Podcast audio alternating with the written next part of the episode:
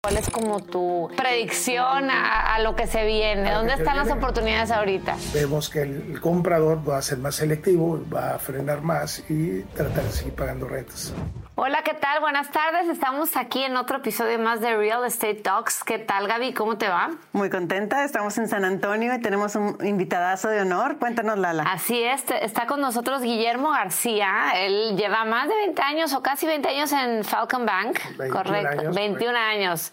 Y mira, Guillermo, ¿por qué no mejor nos platicas un poquito de tu trayectoria? ¿Qué haces? Yo digo en Falcon Bank porque es Tuvimos mi esposo y yo buscando un crédito comercial para una inversión aquí en San Antonio y vinieron recomendados por diferentes fuentes, tanto un amigo que es inversionista como un realtor con el que hicimos varias transacciones. Entonces la verdad es que es súper buen servicio de parte de ustedes, sobre todo porque no es tan fácil encontrar un banco que tenga el conocimiento del lado latinoamericano, en nuestro caso de México, y que también eh, tenga el conocimiento del lado de Texas cuando quieres invertir acá. Entonces me pareció súper relevante entrevistarte porque nosotros tenemos muchos inversionistas que nos escuchan o gente que es potencialmente que quieren ser inversionistas. Y pues bueno, bienvenido Guillermo, platícanos un poquito de nada. Qué padre que estás aquí. Mi nombre es Guillermo García, prácticamente llevo con Falcon Bank, con nuestra institución, 21 años en noviembre, cumplo mis 21 años de haberme integrado. Y me integré abriendo la oficina Monterrey como oficina de representación y en el transcurso de los dos, tres primeros años de maduración abrimos la oficina de Guadalajara. Okay. Entonces tenemos esos dos puntos de apoyo a la clientela enfocados el crédito a los conacionales prácticamente. Y todo el tipo de crédito, pues es decir, créditos en México, créditos en Estados Unidos o, o una mezcla de, de, apoyos este, hacia los proyectos personales, familiares o empresariales de los mexicanos que quieren establecerse en Estados Unidos.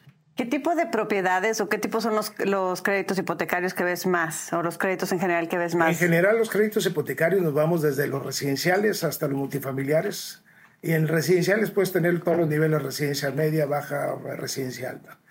Y, este, y los créditos este, van desde el apoyo a la compra de la tierra y el desarrollo de tu casa o de tu proyecto de residencial de rentas o, o multirentas. Este, y en los periodos son cómodos prácticamente en relación a los flujos y a la proyección de los flujos, te vas a 10, 5, 15, 20 años, 25 años. Y la ventaja es que como ves, como eres pues multinacional y ves los dos lados de la moneda, tus clientes me imagino que son este tipo, este tipo de, mm, de, inversionista que a veces tiene más negocios de un lado. Entonces el crédito es más fuerte de un lado, del lado mexicano en este caso, que del lado americano o viceversa, o pueden combinar las dos cosas de crédito, de historial de crédito. Donde, eh, dice, oye, traigo un proyecto que quiero desarrollar en el estado de Texas, eh, un, un multifamiliar comercial familiar patrimonial. Entonces, consideramos ese proyecto y sus corridas financieras y sus periodos a donde queremos madurar ese proyecto, en donde ese ingreso lo consideramos como una de las principales fuentes de pago, pero también validamos mucho su información financiera y su eh, flujo efectivo que tenga en México, que prácticamente sería para, ver, para poder ayudar a soportar el crédito nuevo para un proyecto nuevo en la cual no tiene historial, no tiene este, raíces, este, es, es un mercado nuevo para él entonces integramos la información financiera personal, patrimonial y empresarial para poder hacer efectivo el proyecto. Que eso la verdad es que, como comentaba hace rato, eh, cuando te enfrentas o quieres aplicar para crédito un desarrollo de un proyecto comercial, a pesar de que se le llaman DSCR loans y non-recourse loan, porque en teoría no van en un crédito comercial, en Texas al menos, no, en teoría no van detrás de tus activos. Sin embargo, en un banco americano tradicional no entienden o no están acostumbrados a ver números, eh, reportes de crédito, reportes de impuestos del extranjero. Ustedes sí pero sí prestan en base a los flujos que puede generar el activo o si es un recourse loan, o sea, o, si quedan, eh, digamos, sus... Prácticamente la combinación está basada de, de la proyección financiera que está que en este proyecto nuevo que traes y si es tu principal proyecto o tu inicial proyecto. Entonces tu historial prácticamente en, en el estado de Texas es este, prácticamente cero. Claro. Entonces eh, validamos toda la información que tengas mexicana en la que soporte esta nueva deuda que tengas cuando ya sea un proyecto familiar o empresarial, ya sea que lo enfoques a comercial y este, eh, la integración prácticamente de los flujos en la que te va a soportar que seas calificado para este crédito.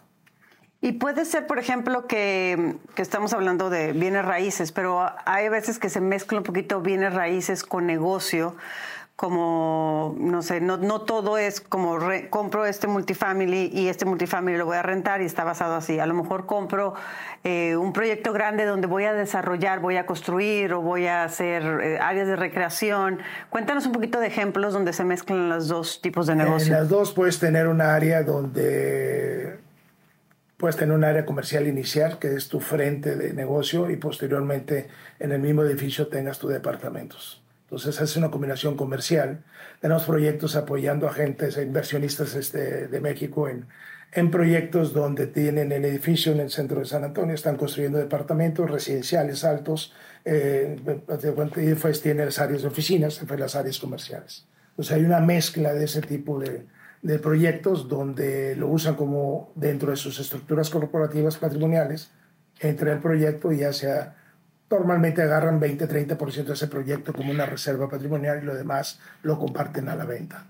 Entonces, eh, y ahí la mezcla puedes ver desde las áreas de oficinas, que son prácticamente abiertas a todo tipo, las áreas comerciales, restaurantes, este, boutiques, todo eso, y tu residencial privado este, con tus entradas privadas a lo que son las áreas de los penthouse y los departamentos de lujo. Oye, en ese tipo de, préstamos, ¿qué, enganche mínimo no es lo que normalmente piden para...? Dentro del estudio, nuestras áreas de crédito, los especialistas de crédito, prácticamente eh, eh, hacen un estudio donde la viabilidad del proyecto va contra el estudio de mercado que se haga, este, y el flujo de efectivo que tenga que tener y la proyección y la expectativa de los ingresos que le va a dar este proyecto. Entonces puede haber una variable desde un 80-20, 90-10 o lo bajas a un 60-40 dependiendo del flujo. También va mucho también el plazo, oye, lo quiero a 20 años, lo quiero a 30 años, lo quiero menos a 15 años, entonces este, varías tú con ese porcentaje. Si ves variables que la, decirle, la, la, expectativa de acreditarlo como un, proyecto de alto consumo, entonces este, te vas a un 80-20 oye, está más prolongado, entonces los bancos comerciales, como bancos domésticos comerciales, se protegen un poco más y lo bajan un 60-40. Pero todas estas variables son muy, muy negociables en el momento de establecer el crédito. Okay. Tasa de interés, el plazo, eh, el down payment, este, la, la, la, comisión que te cobran por la otorgación del crédito todos son los puntos, como decimos en México, son negociables. Claro, y también te puedes ir en fases, me imagino. Por ejemplo, en este proyecto que mencionabas, que a lo mejor restauran abajo y después eh, oficinas o apartamentos, pueden ser, ok, voy a terminar fase 1 y después voy a ir a fase 2. Y... Como está todo integrado en una, en una sola estructura, entonces no puedes tener al, el que ya está viviendo su departamento con la molestia de que estamos haciendo detalles determinados en el área de oficinas o en la comercial. Prácticamente terminas de, eh, proyectos a que termines todo para entregarlo. De, Cuando son, por ejemplo, multifamiliares con áreas comerciales también, que son por, eh, por, vamos a por torres, pues uh puede ser base fase 1, fase 2, fase 3, que te permite tener la privacidad de los que ya están ocupando las áreas, ya sea comercial o residencial o habitacional, con las nuevas áreas que vas a ir abriendo y integrando el proyecto inicial. Pues te permite tener esas, esa viabilidad.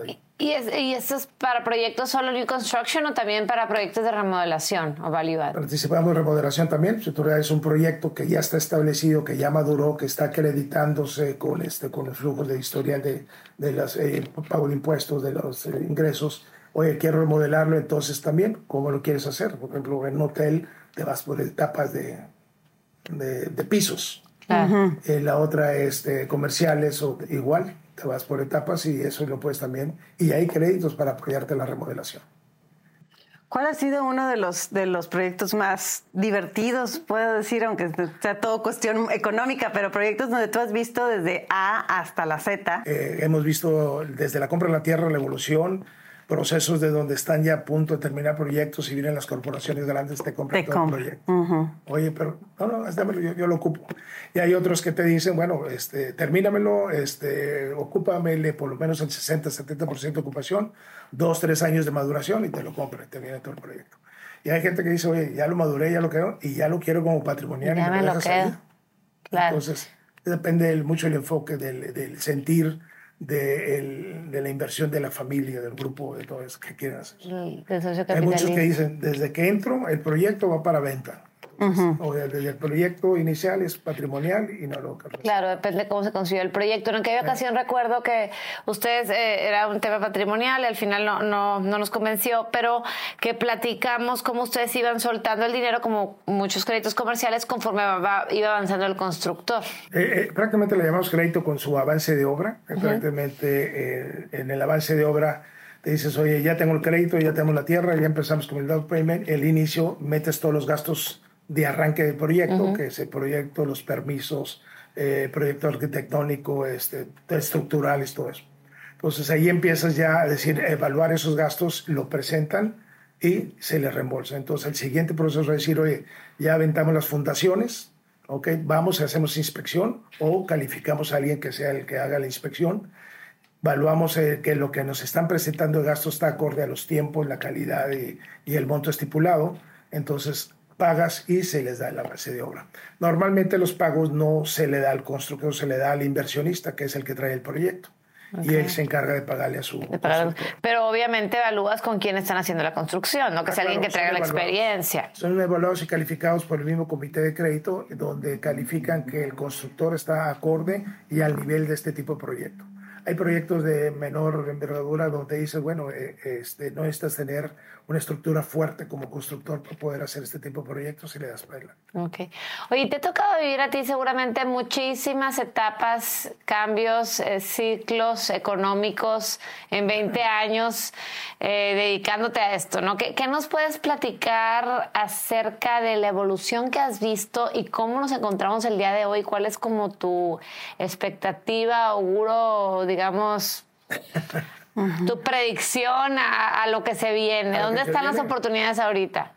Eh, yo la sigo viendo en la densidad de población que tiene San Antonio y, la demanda de mayor crecimiento que está viendo es el multifamiliar es atractivo por las nuevas también costumbres y este y, gustos de las nuevas generaciones que quieren sus departamentos. Entonces vuelve a una tendencia que el, departamento o los garden homes pueden ser los de mayor interés en la, en la actualidad que las residencias grandes y los espacios grandes.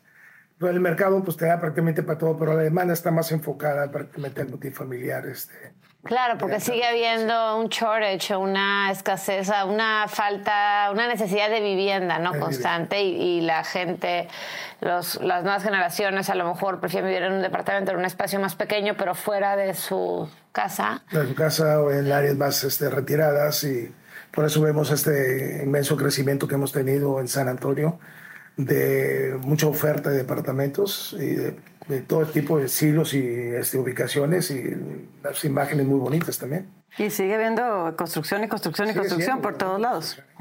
Y ni ahora con la subida de tasas de la Fed, ¿has notado qué cambios has notado en este último año, digamos, con esta... Con este movimiento de la Fed, pues sí hemos visto que se ha sido más selectivo la compra por parte de los inversionistas o también el mismo de los compradores, pero eh, de los inversionistas en donde soporten este nivel de costos. Eh, ellos se ha visto un comportamiento de mayor participación de capital por parte de ellos y una disminución de la parte de crédito. Prácticamente compensar este, cuando tenía tasas baratas de un 80-20 me quedo cómodo para que aventar el proyecto, pero cuando tengo una tasa del 9, del 7, 9, 10%, pero ves que son esas tasas como constructores. Por eso ya te vas al consumidor, que el consumidor consigue estas hipotecarias más blandas. Pero como el constructor es un proyecto de 3, 4 años especulativo de corto plazo, entonces tus tasas las vas a ver 8, 50, 950, 10, 25. Y la expectativa es de que pues, tenemos presión altas, tenemos eh, factores económicos alrededor de, de, toda la economía de San Antonio donde indican de que los costos inflacionarios, mano de obra, eh, costos unitarios, todo este va al, va al alza. Entonces, vemos que el comprador va a ser más selectivo, va a frenar más y tratar de seguir pagando rentas. ¿Y en este mercado estás dando, otorgando más créditos con tasa variable o tasas fijas? Ahorita está más en tasa variable. Y por lo mismo que decías de, de, que hay pocos o más selectivos compradores, pues van a estar construyendo menos vivienda, entonces va a seguir habiendo más demanda en vivienda. No es como que nos vamos, no como lo que pasó en 2008. medios donde está más enfocado. Ajá, exactamente. Normalmente son familias y patrimonios que traen soporte de construir por sí solos sus, no te demanda mucho el crédito, lo hacen con recursos propios. Claro. Guillermo, antes de que empezamos el podcast nos contabas de un proyecto del que venías de, de un rancho donde estaban desarrollando. Se me hace algo muy fuera de lo normal. Siempre hablamos de multifamily, de oficinas, de retail, de residencial. Cuéntanos un poquito de este, de este tipo de proyectos. dentro del banco este, y la mayor parte de la banca doméstica de Estados Unidos, este, y sobre todo el Texas y el sur de Texas, está enfocado también a dar una, una amplia gama de, de, de créditos de diferente índole.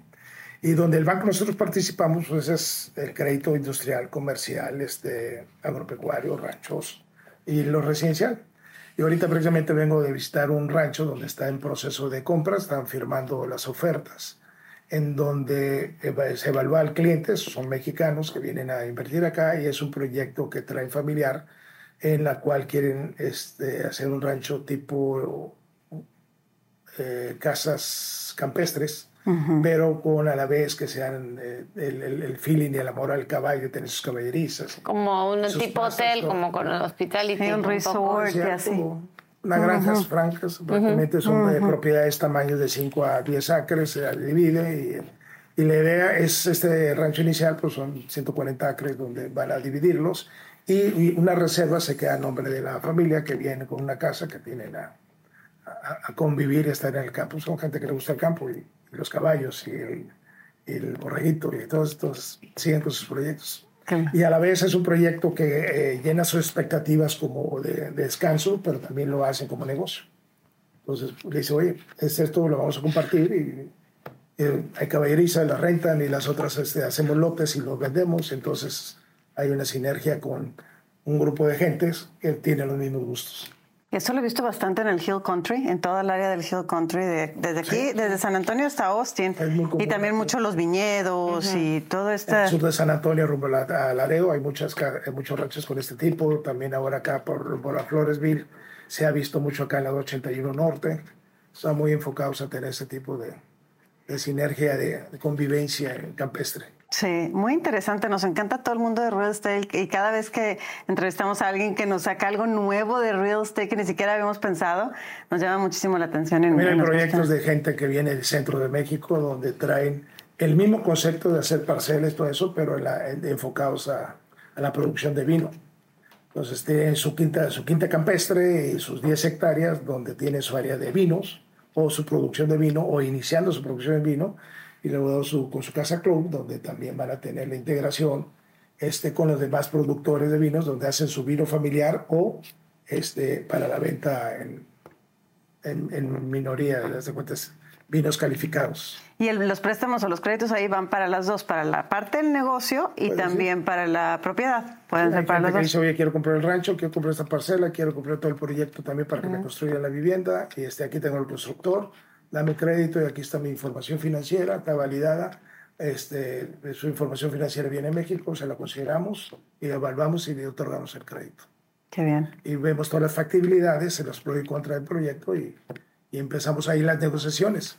80-20, 70-30, 63, la variable de, Sí, la tasa de interés, más enganche, menos tasa, o les compran a lo mejor una, algunos puntos menos en la tasa, dependiendo, ¿no? De cómo. ok, qué interesante. Algo como un banco doméstico regional, prácticamente cubrimos lo que es este, la zona centro-sur de Texas. Realmente la presencia de, Austin, de San Antonio, San Marcos, Buda, eh, de Eagle Pass a Bronzeville. Y la, nuestra dirección general principal pues está en en Laredo, Texas. Ah, en Laredo. Y acá tenemos una, una, una dirección regional, San Antonio, que cubre San Antonio, y Austin y este, Buda.